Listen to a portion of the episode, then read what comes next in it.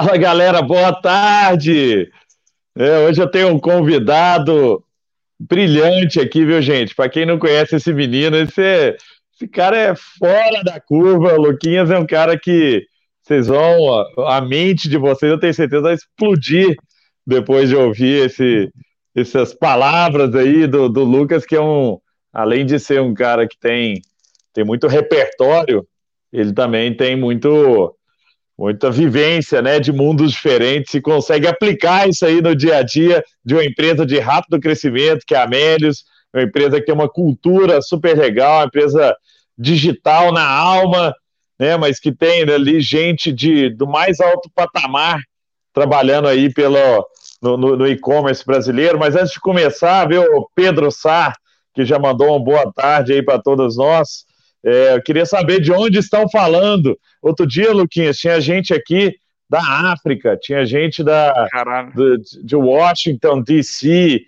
tinha gente, né? Sempre tem de lugares diferentes aqui, pessoas. Geralmente de Araguari tem gente, Herigueri, a capital do Cerrado, né? Capital do Triângulo Mineiro, Grande Araguari e outros lugares. Então me digam, tem um delayzinho lá no, no, no, LinkedIn até chegar lá, daqui a pouco a galera começa a chegar. Mas o Lucas vai contar um pouco hoje da vida empreendedora desse cara, que é brilhante, e também, né, como é, já, passagem em outros lugares aí, como na Ambev, né, Luquinhas, que eu acho que te deu uma, uma vivência muito legal. Aí a galera começou a ativar aí, ó, Renato é de São Paulo, a Márcia é de São Paulo, Felipe Toledo de Miami, Flórida, né, América Latina, é, Helder Barreiras da Bahia, Aniele Três Lagoas, né, Aniele, ó, tem o, tem o Amarildo de Roraima, tem o David de Londres,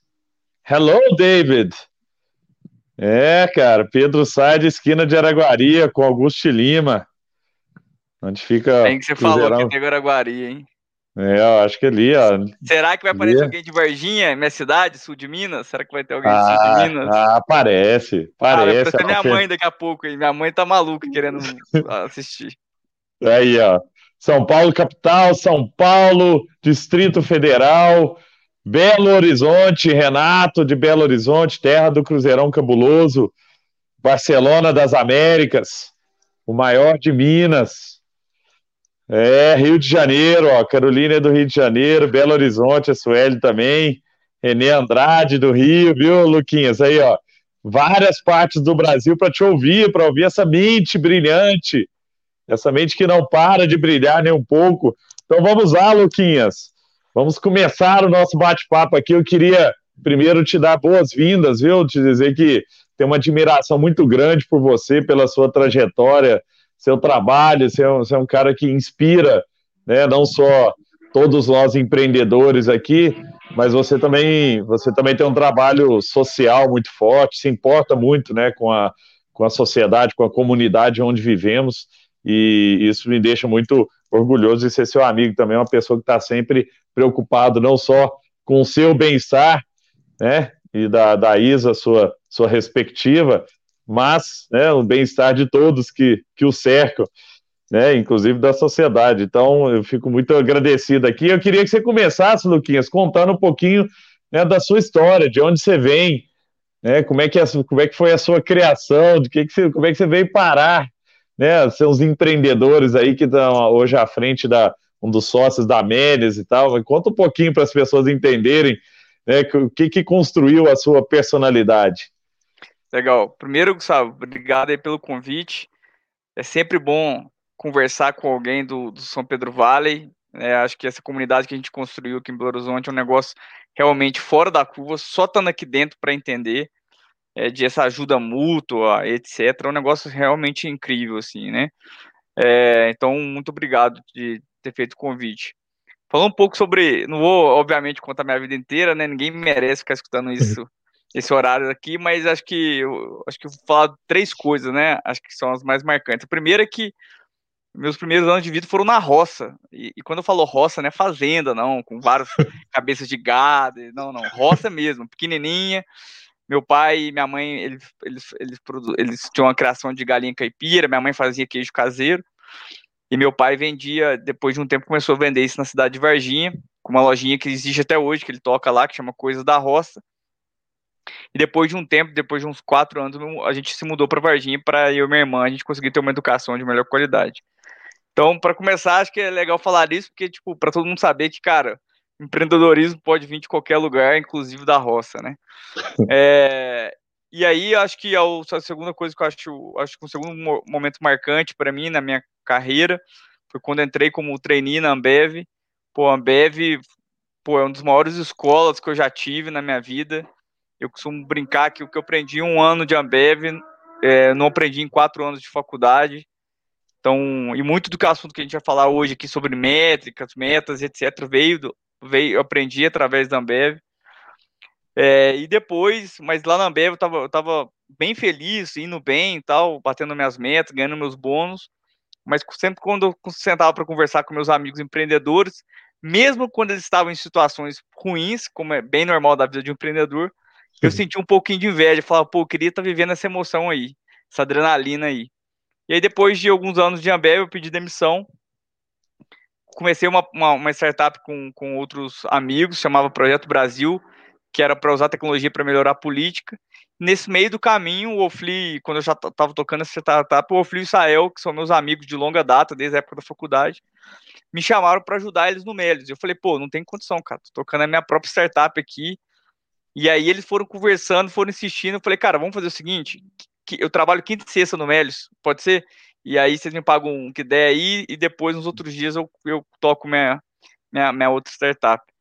Só que o fato, cara, é que eu me apaixonei pela cultura do Melios, pelo time do Melios, pô, é, e depois, e, pô, os resultados foram muito bons, e grande parte dos resultados, inclusive, que eu consegui, acho que ajudar o Melios naquela época, foi com metas, metas, indicadores, que é o que a gente vai falar aqui hoje.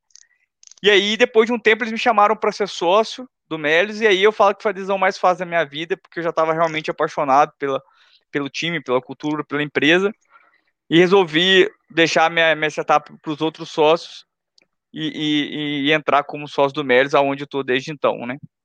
Então, um resumo básico é esse aí. Não, muito legal, viu, Lucas? Porque isso, isso é algo que é importante dizer, né? Porque as pessoas primeiro costumam achar que que empreendedor é, né, o empreendedorismo é para poucos, né? Só para quem realmente tem uma, né, tem muito dinheiro, tem coisa. E você mostrou ali, né, que você veio de uma, de uma família né, de classe média, né? E conseguiu depois montar, né, o, entrar na Melis aí como sócio, mas muito pelo seu mérito, não pelo, pelo que você né, tinha de, de dinheiro ou alguma coisa assim. Então, é, esse, esse é um ponto muito importante, assim, porque é, no, final das contas, né, sorte é oportunidade mais competência, né, Luquinhas? Então, se um dia alguém disser que você teve sorte, você, na verdade, teve a oportunidade que esteve na sua frente, você sempre foi muito competente para cumprir as coisas que estavam lá. Para quem ainda não conhece o Médios, né, conta um pouquinho do que, que vocês fazem lá, porque é, é uma empresa realmente que trouxe um modelo de negócio diferente aqui para o Brasil, super inovadora. Conta um pouco do que, que vocês fazem.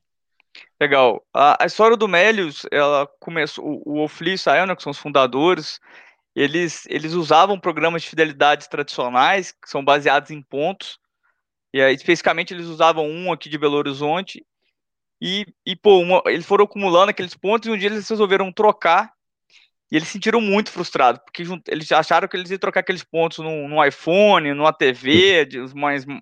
E, cara, só dava para trocar num liquidificador, numa misteira. Os caras falaram, ah, você tá de sacanagem. Fiquei anos juntando esses pontos e não vale nada, né? E aí eles falaram, pô, não é possível que não dá para criar um programa de fidelidade que seja realmente bom para as pessoas, né? E eles começaram a pensar e falaram, pô, se fosse dinheiro, seria bom, né? Porque o dinheiro, primeiro, é transparente, você sabe quanto está ganhando, então você não vai ser enganado. Segundo, que dinheiro você faz o que você quiser, você compra o que você quiser, você não fica limitado a produtos que a loja disponibiliza para você trocar. Inclusive, poupar, né? Muita gente usa o Melios para poupar. É, é, e, e, dinheiro não expira, né? Não vence, o dinheiro está lá, é, você pode usar à vontade, né? Então eles resolveram, é, tiveram essa ideia, foram procurar lá fora, já viu que havia, tanto nos Estados Unidos quanto na Europa, esse modelo já estava acontecendo, né, com o modelo que chama cashback, e resolveram trazer isso para o Brasil em 2011. Hoje a gente já vê muita gente falando de cashback, e a gente acha super legal, Mas, cara, em 2011, cara, o Melios, a verdade é que foi muito difícil. Porque é. num Brasil, num país que a gente sabe que corrupção é a lei, imagina você falar o seguinte: agora você tem um programa que toda vez que você compra através do Melios, você recebe dinheiro. Cara, isso tem uma cara de pirâmide absurda. e o Brasil é, é o país dessas maracutaias, né? Então, até a gente provar que a gente era uma empresa e um site confiável, que a gente tinha um propósito de valor muito grande, demorou muito tempo, né? A gente, a gente sempre foi muito transparente com o usuário. Falou, da onde que vem o cashback que a gente paga? A gente recebe uma comissão toda vez que a gente gera uma venda para nossas lojas parceiras, né? E parte dessa comissão a gente devolve para o usuário em forma de cashback. E ele recebe no extrato dele da conta e ele pode resgatar aquilo para a conta bancária e fazer o que ele quiser. O dinheiro é dele e a gente acha que essa é a melhor forma, né? É, e aí, pô, a gente começou só no e-commerce. Hoje a gente já tem parcerias com supermercados e redes de farmácias do mundo físico. A gente lançou um cartão de crédito ano passado que dá cashback, um cartão com anuidade gratuita. E tá bombando, assim, é um negócio que superou todas as nossas expectativas. É, e, e, a gente está sempre pensando em novos tipos de parceria, novos tipos de produto para lançar, para que o usuário ganhe cada vez mais cashback, né? Muito bom, é muito legal mesmo, porque é, é, é super transparente, eu acompanho né, vocês lá desde o começo, vi né, no começo, cashback mesmo era um negócio né, que, que ninguém entendia, eu lembro nem, nem dos jornalistas que iam falar sobre a Melis na hora de falar cashback, tinha cara que falava que era cashbag, né, que é tipo bolsa de dinheiro e tal, que não era comum hoje, como você disse, é um termo muito mais comum, que é bom para todo mundo, é bom para a indústria toda, né? E o que que faz o diretor de operações, é, ou COO da Médias? O que que é sua, que que é sua principal atribuição, ou são suas principais atribuições hoje? Legal. Eu acho que uma das mentorias que eu mais dou né, é as, outros CEOs vindo procurar e falar, cara, o que, que um CEO faz, né? Que é, é, o cargo mais coringa que existe, essa é a verdade, né? Eu falo, aí eu costumo brincar, né? Eu faço tudo que o Israel quer que eu faça, é isso, uma função do meu cargo é isso. Mas brincadeiras à parte, o fato é que ao longo da história do Melios eu fui assumindo diferentes funções de acordo com a necessidade do Melios, né? E atualmente, atualmente eu cuido essencialmente de três coisas. Atualmente eu estou tocando a parte de operações como um todo.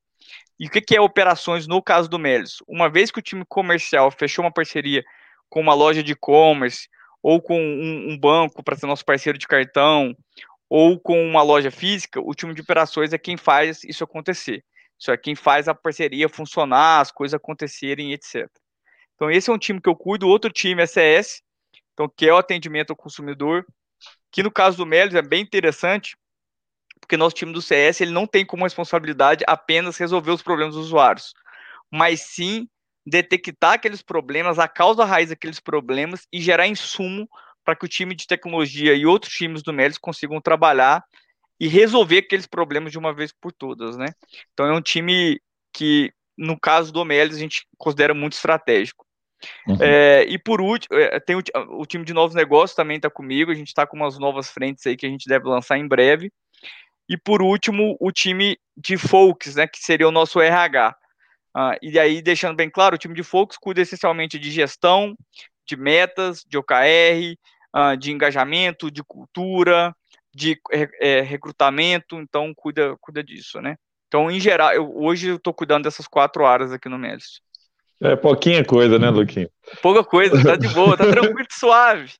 Mas brincadeiras à parte, assim, só para também não ficar fazendo aquele papel de, nossa, o cara que tá morrendo de trabalhar, né? Eu acho que isso, eu já passei por isso, eu já morri de tanto trabalhar, mas hoje, cara, eu tenho a felicidade de dizer que meu time é excepcional, assim, o time de gerentes que eu consegui montar me conseguem me dar a tranquilidade para que minha cabeça fique livre para pensar nos próximos passos, assim. É, muito então, bom. pô, eu sou muito grato a eles e hoje eu, eu posso dizer que, pô, tá tudo rodando bonitinho, não preciso me desesperar em nenhum momento. Inclusive, posso fazer essa live aqui três horas da tarde sabendo que eu sei que eles estão fazendo um trabalho excelente para deixar o Messi Muito, Não, é, não, e você é um dos caras mais trabalhadores que eu já, já conheci. Realmente você tem uma energia que, que nunca vi igual, viu, Lucas? Mas, ô Lucas, você falou sobre cultura, né? Que isso é uma das coisas que está debaixo de você.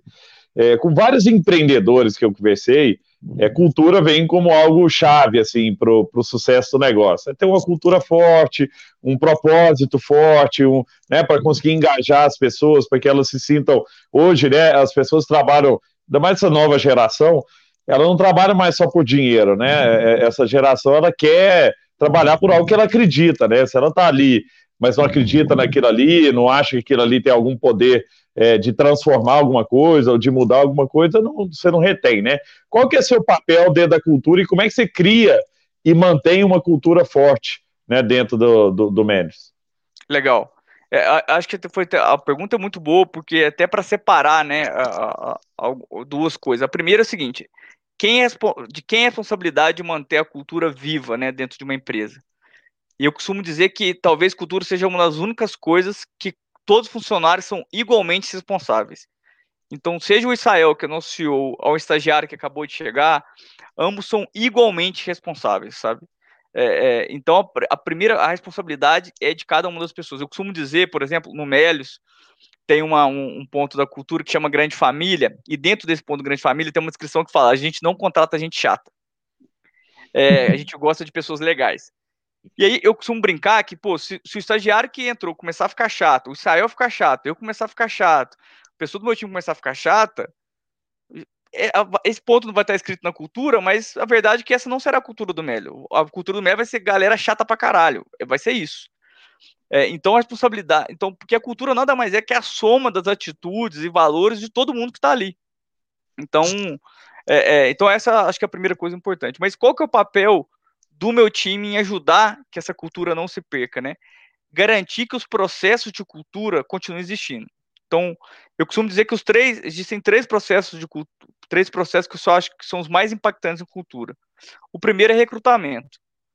Então, o Melios, hoje a gente tem três etapas do processo seletivo, que é uma que é a análise do próprio time de RH, de folks, né, para ver se a pessoa está apta àquele cargo ali, se ela atende se ela tem os aspectos comportamentais que a gente espera, é, é o filtro mais básico, né? Uhum. Depois ela tem uma avaliação técnica, que é o próprio time que faz. Então, se ela está tentando uma vaga de marketing, é o time de marketing que faz, se ela está tentando uma vaga de engenharia, os próprios engenheiros que fazem, para avaliar se assim, essa pessoa é extremamente competente na vaga que ela está se candidatando, sim. E aí tem a última etapa, que é a mais difícil, inclusive, que é uma etapa que a gente vai avaliar. Ela tem a cultura do Melis? Porque uma pessoa pode ser ultra, ultra competente e não ter a nossa cultura. Às vezes ela vai ter uma cultura de uma outra startup, de uma outra empresa. E, uma, e eu não estou falando que é uma empresa pior, não. Existem empresas com culturas opostas que são igualmente boas. Né? Uhum. Então, essa última etapa para se ela tem a nossa cultura.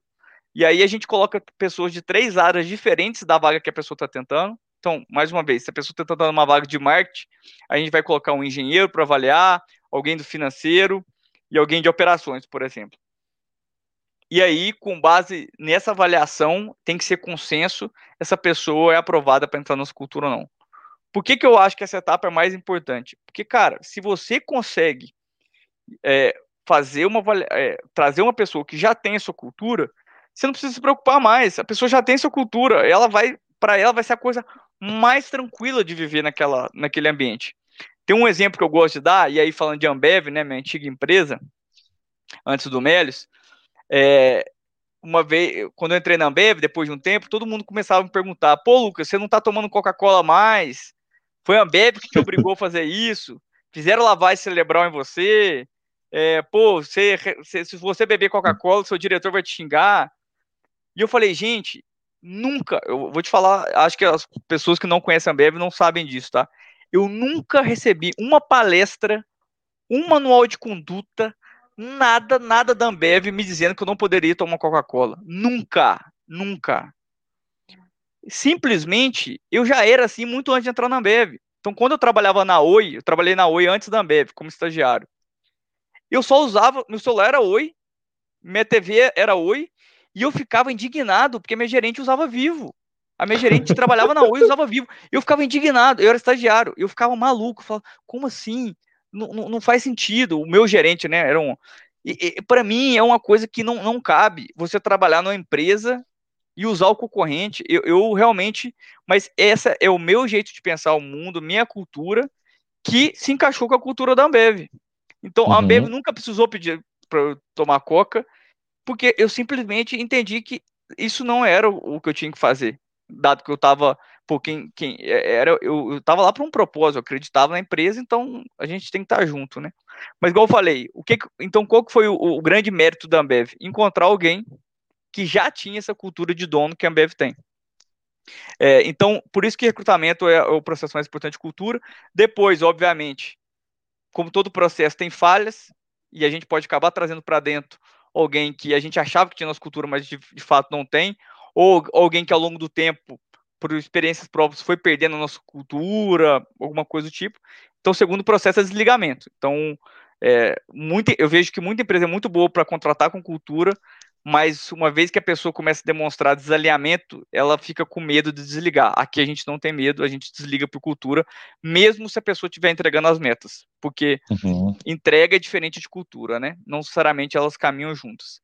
E por último, promoções e méritos. E né? essa mensuração, ô, ô, Lucas, só, só um ponto. É, essa mensuração ela é feita o quê? De seis em seis meses? Ela é uma avaliação 360? Como é que é essa avaliação?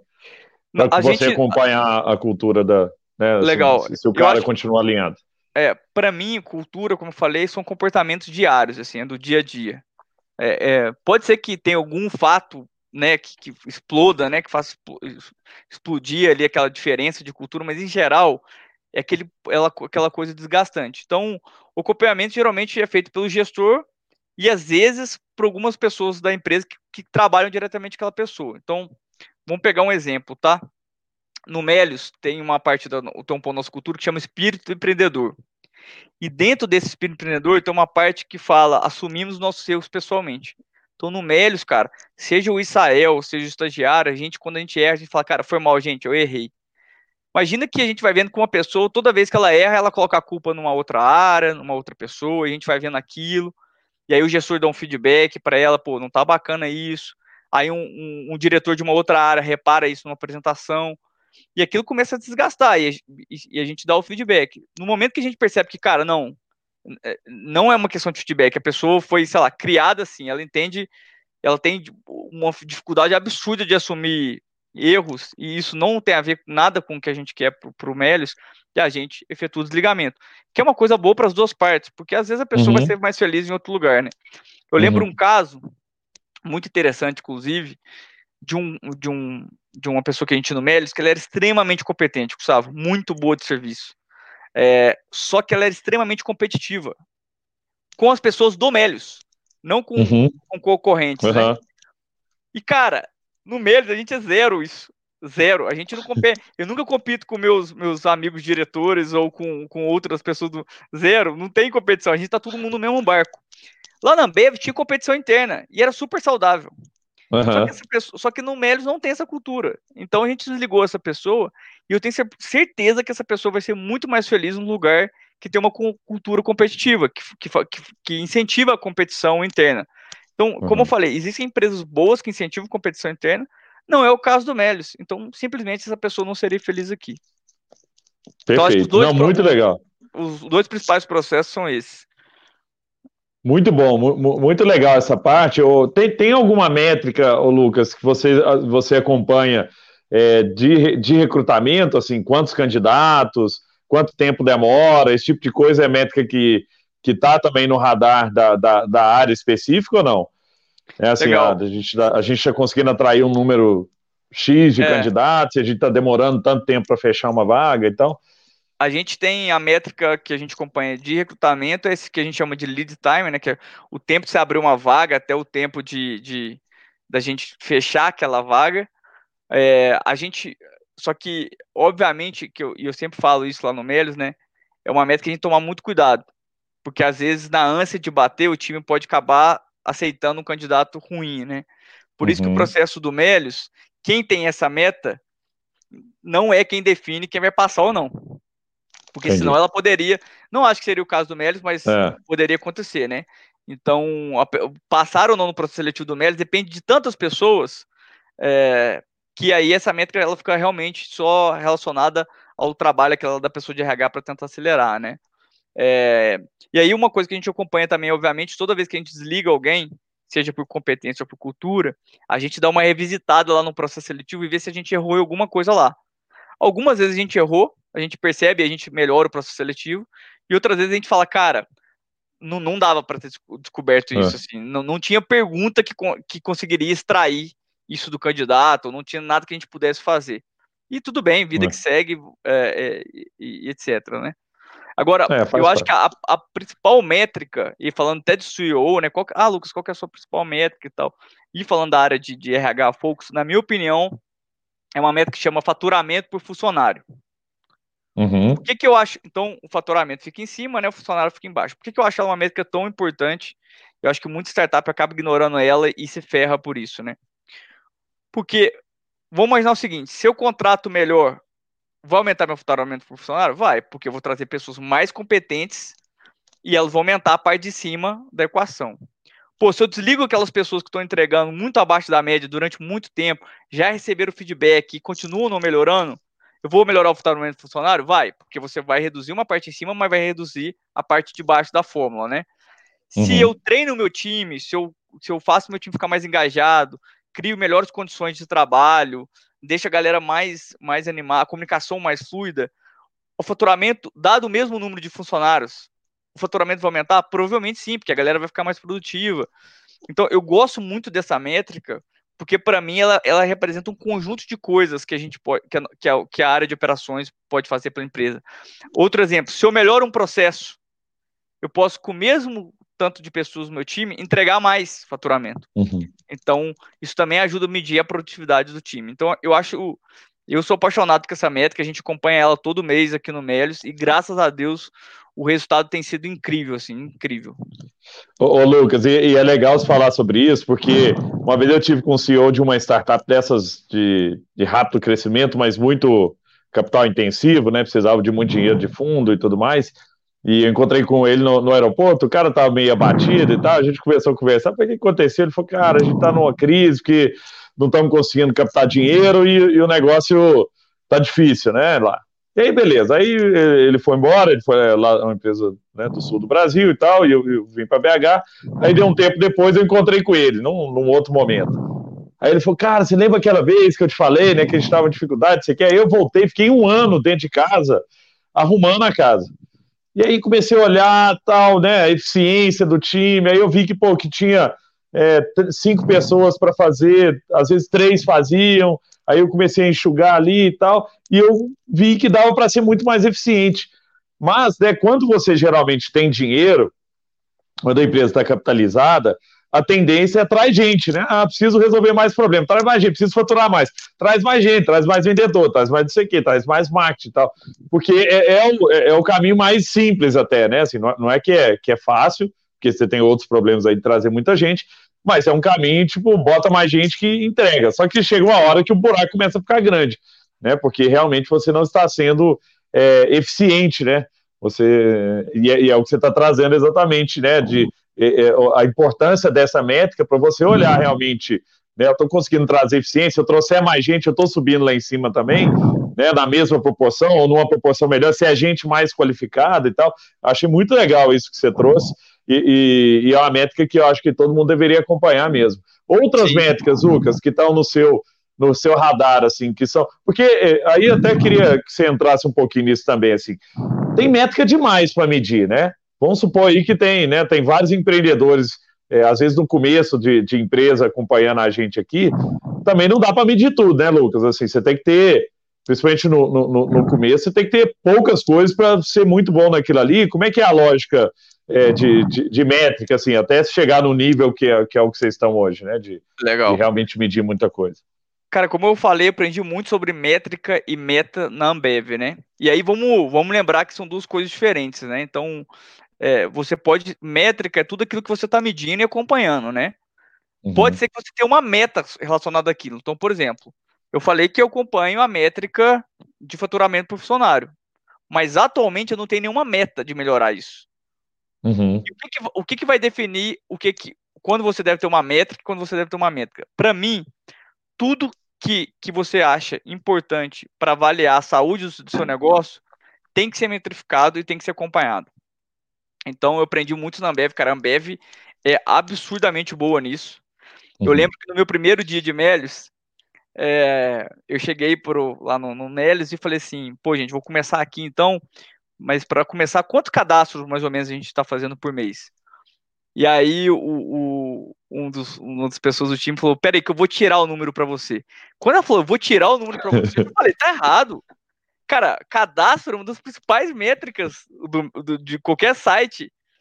A gente tem que saber isso na ponta da língua, cara. E na Ambev é incrível, as pessoas sabem na ponta da língua todos os números, e hoje no Melis, cara, a gente tá muito, muito bom também, né? Então, uhum. a primeira coisa é métrica. Então, quando eu cheguei lá no Melis, a primeira coisa que eu fui colocar foi começar a metrificar tudo. Então, cadastro. Ah, pô, das pessoas que cadastram, quantos vão comprar? Das pessoas que compram, quantas voltam a comprar pela segunda, terceira, quarta vez? E das pessoas que compram duas, três, quatro vezes, quantos vão resgatar? E das pessoas que resgatam, né, que é o momento de maior felicidade no Melios, quantas vão fazer, indicar para os amigos? Então, isso é métrica. Uhum. Aí depois a gente vai entender as metas.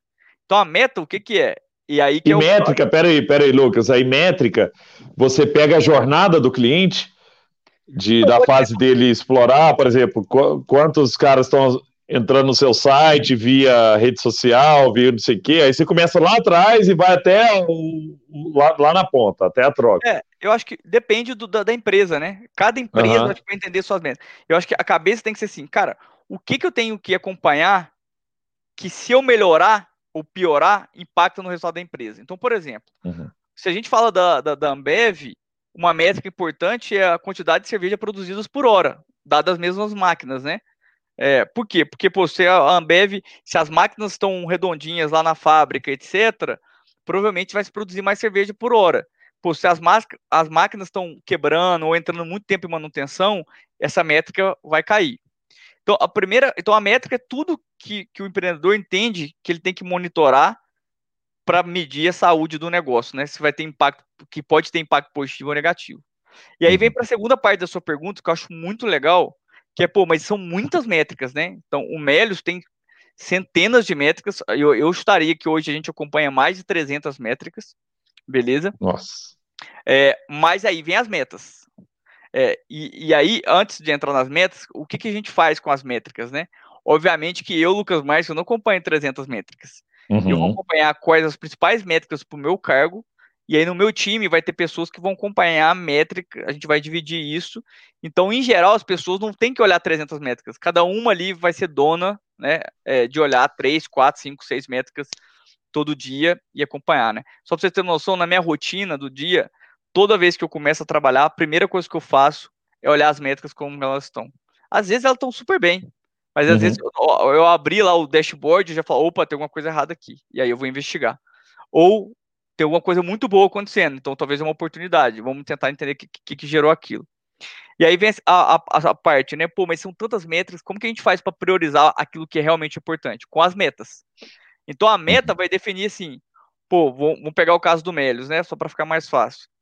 Pô, o que que para o Melios é mais importante atualmente? Gerar mais cadastros ou fazer com que as pessoas que já se cadastraram comprarem mais? vamos supor que, que a gente, na, né, a gente, é, enquanto empresa, a gente fala, pô, cara, a gente já está com bastante usuário cadastrado, mas tem um tanto de gente aqui que não está comprando, ou está esquecendo de usar a gente, ou etc. Então, a gente não vai ter meta de cadastro, a gente vai ter meta de compradores ativos. Então, vamos supor que a gente faça, sei lá, 50 mil compradores ativos por mês. Então, a gente vai colocar uma meta que a gente quer sair de 50 para 70 mil compradores ativos por mês. Então, uhum. isso é, a gente vai ter uma meta para a métrica compradores ativos. Muito bom.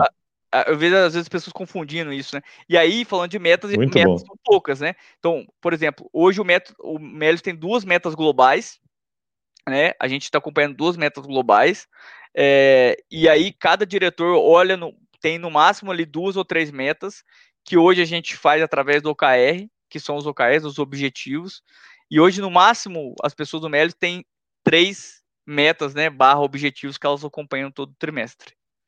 Nossa, fantástico, Luquinhas. vamos falar mais sobre o OKR agora. Gente, se vocês tiverem é, alguma dúvida, né, se sobrar um tempinho no final, eu faço pergunta pro, pro Lucas, pode mandar aí, tá, no, no, no LinkedIn, que daqui a pouco, se, a gente tiver um tempinho, o Luquinhas é, responde algumas dúvidas aí, esse papo super legal. O Lucas tem você está sendo brilhante aí, viu, Lucas? Está fazendo de maneira muito simples, é algo que é, que é, que é complexo, né? Ô, Lu, só antes de... Ah, antes, eu queria te pedir um parênteses aqui, antes da gente prosseguir, eu vi que a gente está com, acho que é, é 100 pessoas, né, assistindo, é isso? Não sei, eu não, eu não vejo aqui. Ah, tá, eu acho que é isso. É, é. Aproveitar, acho que a gente tá vendo um momento... Isso chega a umas 10 mil depois, viu? Em média. É. Que, que fica, ótimo. né? Depois fica no, Legal. no, no LinkedIn. É, então, aproveitar esse momento, eu acho que a gente está passando um momento muito importante no, no mundo sobre é, consciência racial e etc. Eu queria só fazer, aproveitar esse parênteses de divulgar para todo mundo um projeto que eu sou apoiador, né? Que chama Programadores do Futuro.org. Então, o site é programadoresdofuturo.org, aonde a gente é, paga aulas de inglês e programação para alunos, para adolescentes negros e carentes aprenderem programação em inglês e alcançarem independência financeira. Então, da galera que estiver assistindo aí é, e se sensibilizar com essa causa e quiser ajudar, pô, entrem no site programadorfuturo.org, vocês podem doar a partir de 20 reais e, e todo mês, né, é, debita todo mês, e não deixe para fazer amanhã não, porque quando a gente deixa para fazer amanhã a gente não faz, vamos ser sinceros. Acabou a live aqui, entra lá, programadorfuturo.org e contribua aí para a gente conseguir, quem sabe, no futuro, a gente ter mais pessoas é, é, negras alcançando a independência financeira através do conhecimento de programação e de inglês, né? Então, só queria fazer esse parênteses. Esse, muito bom, Lucas. Muito legal. Esse projeto Não, mas eu... aí que a gente apoia. É, no, no, começo da, da, da, nossa live eu falei isso, né? Uma das coisas que eu tenho admiração por você é que você realmente tem esse, esse cuidado e se importa, viu, gente? O Lucas, eu, eu, eu tenho um convívio perto dele, aí a gente está em alguns grupos em conjunto e tal, e, e o Lucas está sempre preocupado com isso, né? Com, com o terceiro, com né, o bem-estar de outras pessoas também, com a melhoria de vida de outras pessoas. Então, muito legal, Lucas, isso aí. Fica aberto esse espaço de pessoal, vamos colaborar, né? Porque é, é um projeto muito bonito e, e, transforma, né? Transforma, transforma a vida das pessoas. Uma coisa que eu tenho falado muito, Lucas, é que não adianta a gente ter né, a transformação no topo da pirâmide, né? Porque hoje quem faz aula de programação é filho de rico. Né? Quem tem na, na escola programação é filho de rico, mas quem faz o país, quem constrói o país, quem transforma o país é a base, não é, não são, não é o topo da pirâmide, não. Né? Então a gente precisa realmente transformar a base é algo que você é, é super preocupado aí e, e, tem certeza que essa mensagem vai chegar em muita gente. Porque esse vídeo eu estava falando aqui, isso aí termina agora e depois continua, né? no, no LinkedIn e vai, vai se propagando aí. Mas, ô Lucas, é, só, só, um negócio legal antes, é, em cima disso que você estava falando. Eu, uma vez eu estava jantando com o Flávio Augusto, né? O Flávio Augusto vendeu a WhatsApp lá por um bilhão na época, depois recomprou e tal. E o Flávio estava lá em Orlando com ele e tal, e ele estava falando, eu perguntei, né, o que, que foi a grande sacada sua, Flávio? Para você achar, né, o tipping point lá, aquele ponto da virada, que, putz, achei o meu negócio, né? Ele falou, Gustavo, o dia que eu descobri que a gente não era uma empresa de vender franquia, que não é essa, é, não é essa a, a métrica principal do negócio dele, né? Para transformar em meta, que era o que você estava falando. Ele falou: o dia que eu descobri que meu negócio principal era vender apostila, porque a apostila eu custava R$ reais para eu fazer e eu vendia por R$ 3.500 para todo aluno que entrava na, na, na franquia, né? Eu, comecei, aí sim, ele botou meta em vender mais apostila, então ele diminuiu, diminuiu o preço da, do, da, da, abertura de uma franquia nova, né, diminuiu o preço da abertura de uma franquia nova e começou a bombar de alunos para vender apostila, que a margem dele era gigante, ele saiu de uma EBITDA de 20 e poucos milhões para quase 100 milhões quando foi vendido por um bilhão. Né? Olha que doideira, né, que, que a gente está falando, que às vezes a sua métrica, né, você tem várias métricas, e, ele tem a métrica de abertura de franquia e tal, mas o que o Lucas trouxe é, às vezes aqui você vai precisar focar, né, né é, é, é aquela que, cara, se eu virar essa chave aqui, meu negócio acelera, né, e às vezes daquele tanto lá no meio das 300 métricas, você vai ter duas que que se, se você mexe ali na conversão, né, que é o que você está trazendo, né, Lucas? Você ou traz mais gente para dentro, ou converte mais, ou faz o cara usar mais aqui, às vezes essas são as métricas que, que fazem o negócio dar um salto para um outro patamar. Então, no seu negócio, né, você que está nos assistindo, pensa nisso, né? Dentro de todas as métricas, quais que vale a pena você transformar em meta, que era o que o Lucas trouxe, né? O que, que vale a pena você aí sim colocar o seu desafio aí para alavancar seu negócio. Fala, Luquinhas. Isso é muito legal, assim. Eu, eu, eu, eu realmente é um assunto que é muito legal, porque vamos pegar o caso da, da Ambev, né? Cara, a Ambev começou lá com a Brahma, depois comprou a principal concorrente brasileira, que era a Antártica, depois saiu comprando é, é, outras empresas né, na América do Sul, comprou a Quilmes na Argentina, depois foi lá na Europa lá e fez uma, uma fusão, que na minha visão foi uma compra disfarçada da Embev, e por último, aí depois comprou a, a Ausenbusch, e depois comprou a Saab Miller. Mas as principais métricas que, que levaram a Ambev a fazer isso, na minha visão, foram o controle de custo. Então, a, a, a Ambev percebeu o seguinte, cara, pô, eu não quero brigar, é, é, eu, aliás, eu não acho que é prioritário brigar é, em termos de branding, de marca e, e etc. Essas empresas, quando ó, isso o, o, grupo lá do 3G analisou, quando eles analisaram as empresas de cervejaria no mundo, eles viram aquela situação que você falou no começo da live. Pô, empresas muito inchadas, gastando, desperdiçando muito dinheiro, com muita bobagem, porque era, era tão fácil ganhar dinheiro vendendo cerveja que as pessoas não olhavam para dentro, elas só, só conseguiam enxergar a oportunidade para fora. Quando o, o Lemos, o Cupira, o Marcel Teles perceberam que olhando para dentro tinha muita oportunidade de cortar custo, eles viraram uma cervejaria ultra, ultra eficiente. Então, para cada real que, que, que, eles vendiam, né, grande parte daquele, daquele, daquele real ficava dentro de casa, isso virava caixa que permitiu eles saírem comprando uma empresa atrás da outra. E aí, quando chegou a crise de 2008, eles compraram o que era uma das maiores cervejarias do mundo, né? Ausenbusch, a dona Budweiser, nos Estados Unidos, cara. Isso é muito incrível. E tipo assim, pô, a, a, a Brahma e a Skol não eram mais conhecidas do que a Budweiser. Quem, quem conhece Brahma e é. Skol é, é aqui brasileiro. Só que a empresa a empresa Ambev, né, que na época era, se tornou Ambev, tinha mais eficiência, mais caixa, o que permitiu ela comprar um concorrente. E eu acho que Muito a gente está no período de crise agora, e, e, eu vejo que vários empreendedores só começam a olhar métricas de custo agora, só quando algum negócio está ruim. E na minha opinião, isso é um erro. Porque às vezes, justamente quando você está crescendo, que você, vai, você consegue achar mais oportunidades de economizar. É, então, isso, acho que por isso que eu falo, é muito divertido, assim, porque realmente sempre tem algumas oportunidades é, dentro da empresa, seja olhando para fora, seja olhando para dentro, né? Muito legal, Lucas, muito legal. Falando de. A, a gente não vai entrar ainda no, nas OKRs, vamos deixar para o final, para você explicar para o pessoal que ainda não conhece, e, e, é uma metodologia muito legal. Mas eu queria mais duas, um overview né, sobre duas métricas, é, duas métricas não, duas áreas e as métricas que você acompanha nessas áreas, né, que são áreas importantes né, para qualquer negócio, que é uma área de marketing e outra área financeira.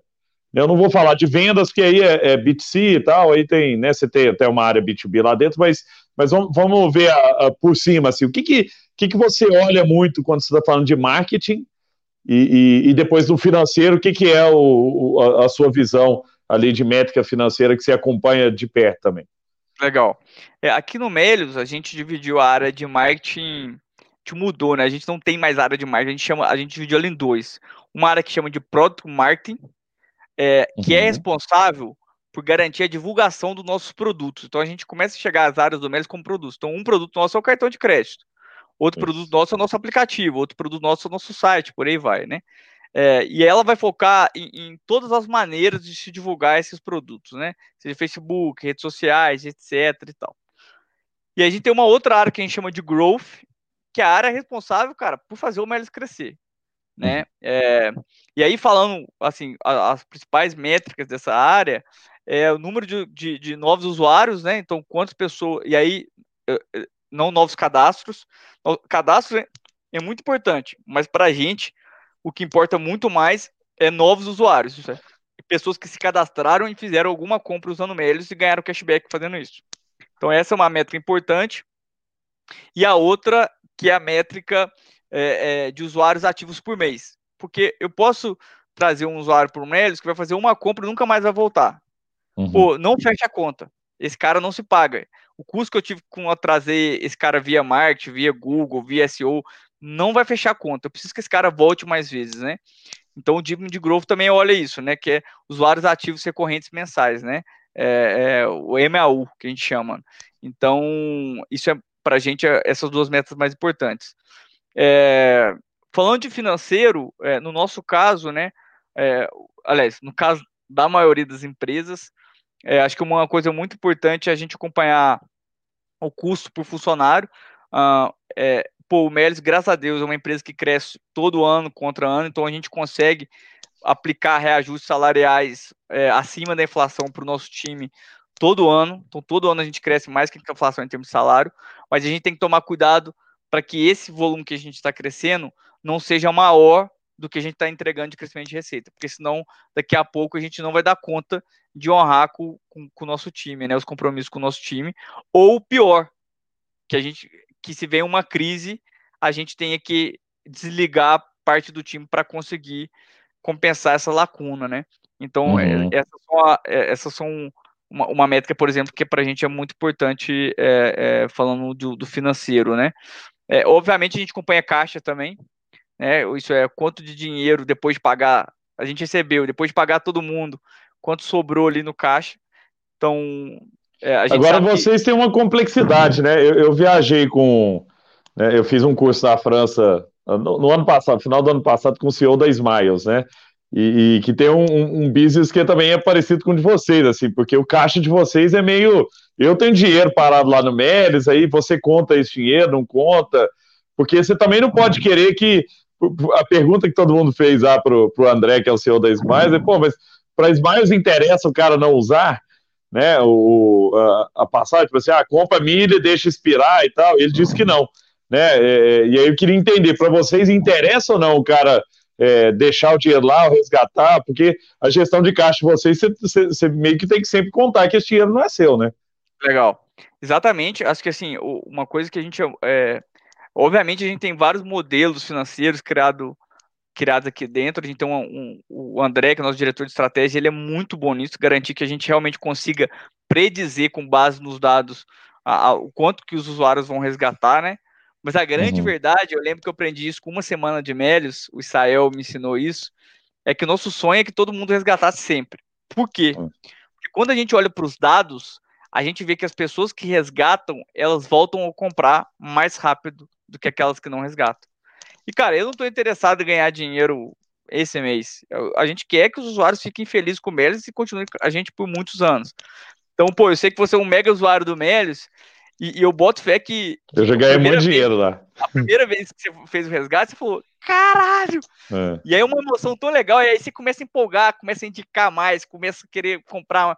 É um negócio muito legal. Então, a, eu, eu, com indicações, numa época que eu estava fazendo mais, eu estava indicando sempre, foi mais de 5 mil reais que eu ganhei.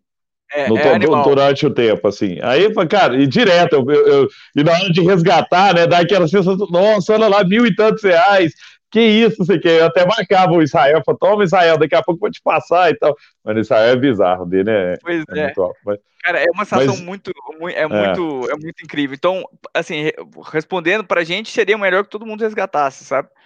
É, porque a gente sabe que teria um engajamento maior, mas de fato, quando a gente olha para os dados, não é isso que acontece.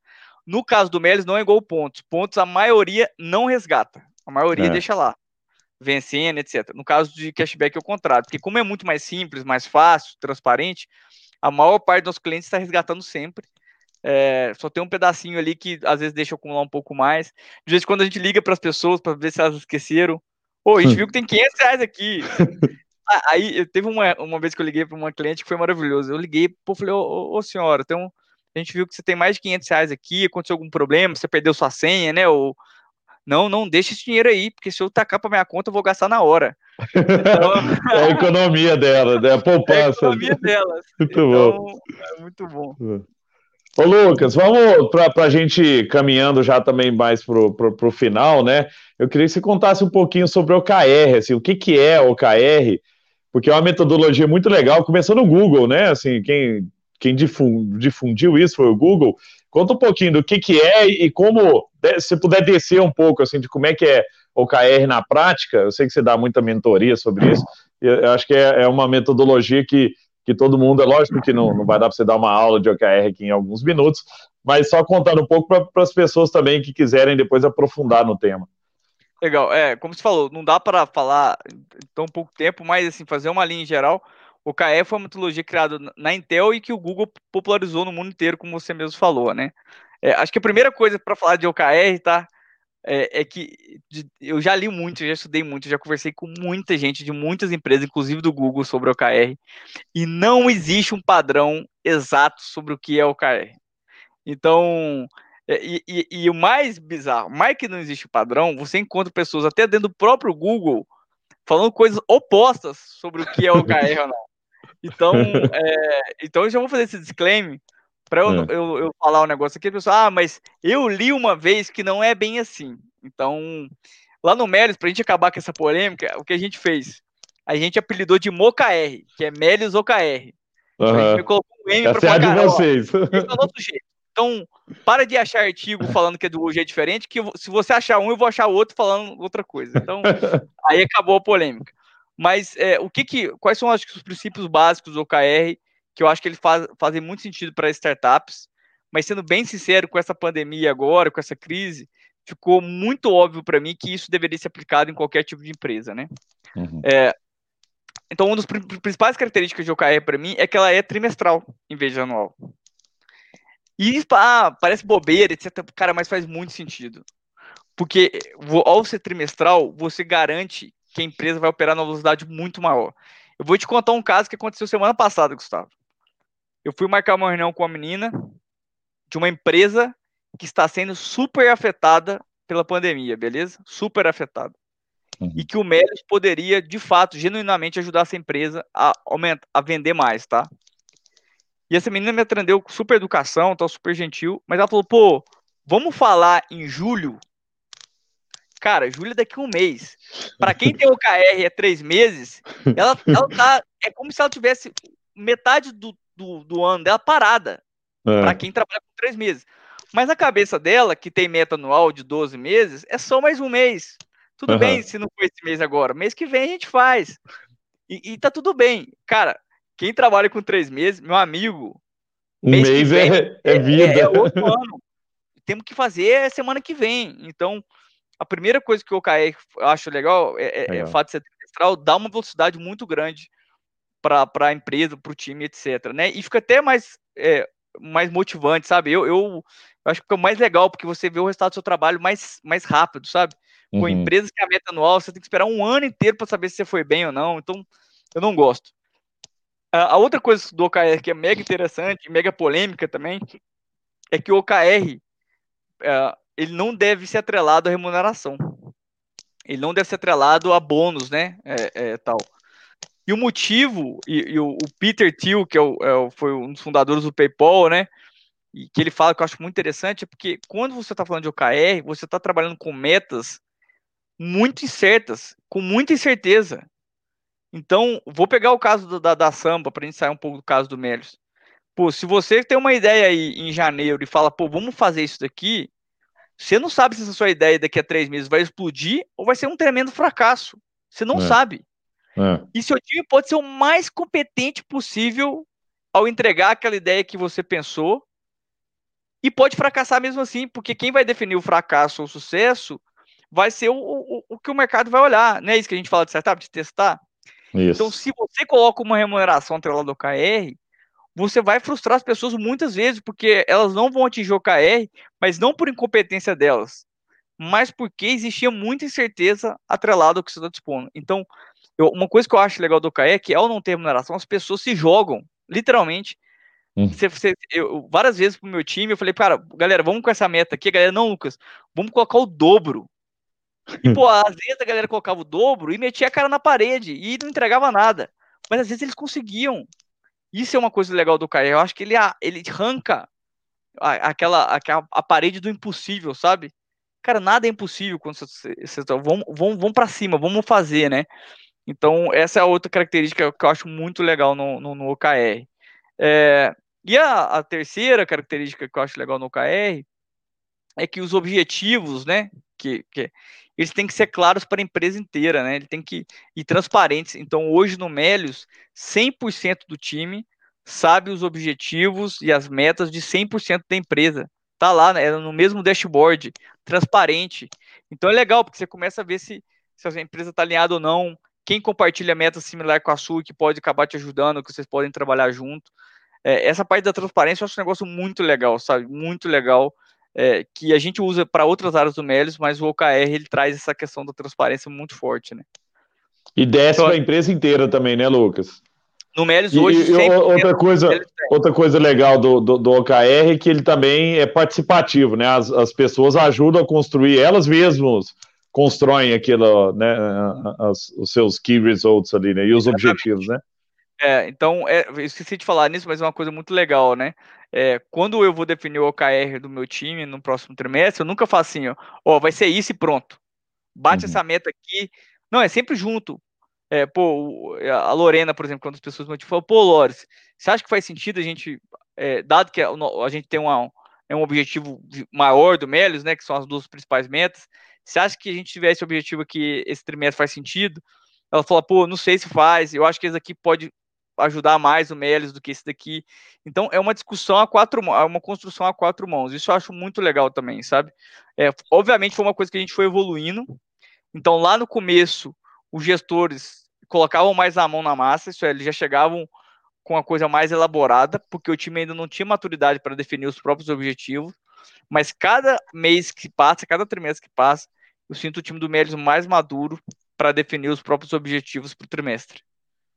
Isso que é legal. É, o aprendizado é muito rápido, né? Assim, eu, eu, lembro também na implementação, inclusive a Isabela, sua, sua esposa, que, que ajudou a gente lá a implementar isso. É, você vai no primeiro, o primeiro é dá tudo errado, né? Assim, a gente fica longe de tudo, as métricas são tudo meio sem pé nem cabeça. Depois você começa a ajustar, ajustar, ajustar, e aí tendo mais conhecimento, vai fazendo e, e, a, e, a, coisa vai acontecendo. Isso que é legal. Tem uma pergunta aqui do Alexandre Salomão, que ele pergunta assim: você cascateia o KR até o último nível da hierarquia? Como dar agilidade nesse processo para cascatear sem causar muito overhead operacional? Legal. Muito inteligente do Alexandre Salomão.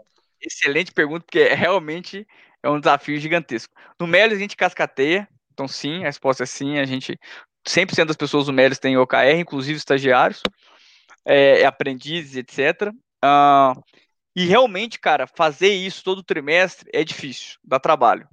E aí eu vou dar duas dicas. A primeira é, tem uma pessoa dentro da sua área de RH que vai ser responsável por garantir que esse processo ocorra porque ela que vai garantir que vai colocar na agenda das pessoas, que vai cobrar as pessoas de definir os OKRs, etc. É, é, muito importante ter esse auxílio, né? Hoje essa pessoa que toca Meli chama Ginger, ela é excepcional, fora da curva, ela ajuda muita gente nisso, né? É, então, tem uma pessoa dentro da sua empresa, é, provavelmente vai ficar dentro da área de RH, mas pode ser em outra área, que vai ser dona para garantir que esse dobramento vai acontecer, tá?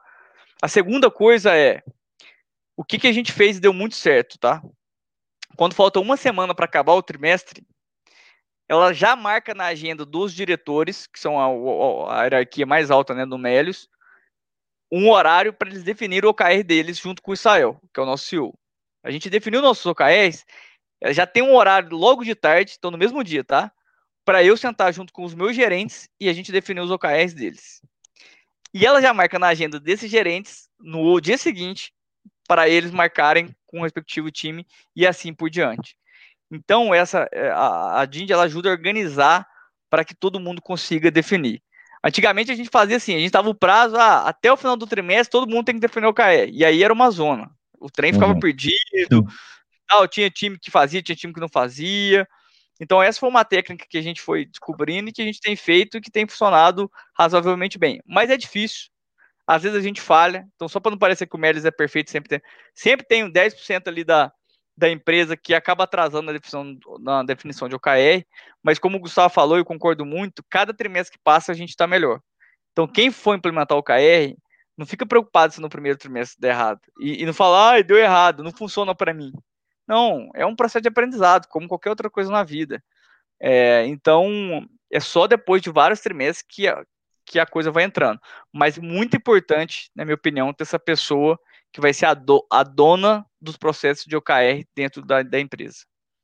Ô Lucas, e ferramenta? É planilha mesmo? Criar um planilhão lá ou tem alguma ferramenta mais profissional que vocês usam para gerir as OKRs? Por muito tempo a gente ficou procurando é, ferramentas, né, dessas softwares para a gente alugar acabou que sempre tinha algum problema em uma ou outra, ou alguma coisa de flexibilidade, e eu nem acho que é culpa delas. Como eu falei, o OKR ele é diferente em cada uma das empresas.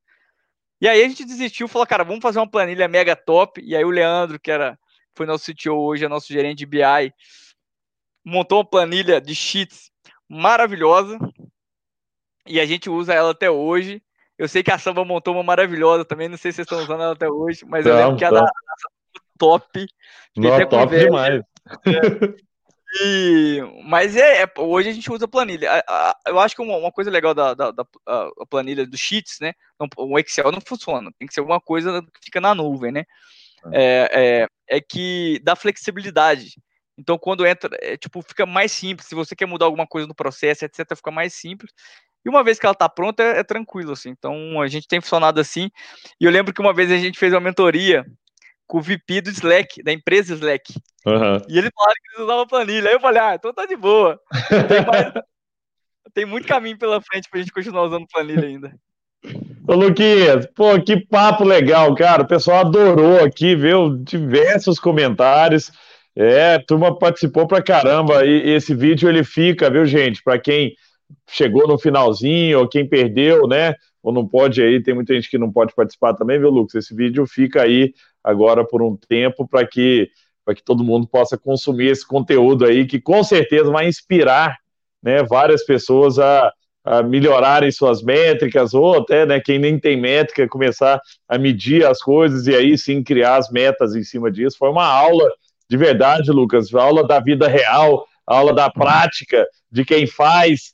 Então, fico muito feliz, obrigado por ter aceito o convite e ter né, gastado investido essa uma hora aqui do seu precioso e valioso tempo, né, que Israel e Ofli sabem que, que vale muito esse tempo aí. Eu te agradeço demais por ter, por ter dedicado aí para compartilhar né, com as pessoas e trazer inspiração em momentos tão difíceis como esse que a gente está vivendo, onde todo mundo também quer.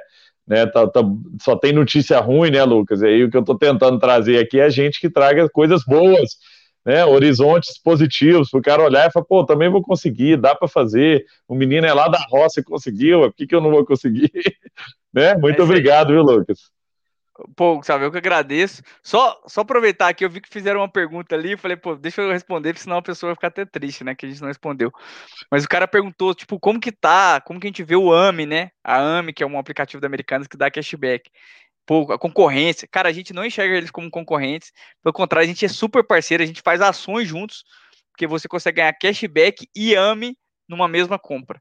Então a gente adora Americanas, é, é um dos nossos maiores parceiros no Melios. A gente ama a galera que trabalha lá, a gente faz muita coisa junto. E eu acho que isso é legal falar, né, Gustavo? Porque às vezes as pessoas enxergam concorrente onde não existe. Então, às vezes, um cara que você acha que é seu concorrente pode ser um grande parceiro seu, e você tá perdendo uma oportunidade, né? Então, pô, e aí eu queria deixar isso claro aqui, porque realmente eles são super parceiros da gente e a gente acha que a gente vai construir muita coisa junto com eles ainda pela frente. É, sempre que sempre que eu compro no Americanos, eu compro assim.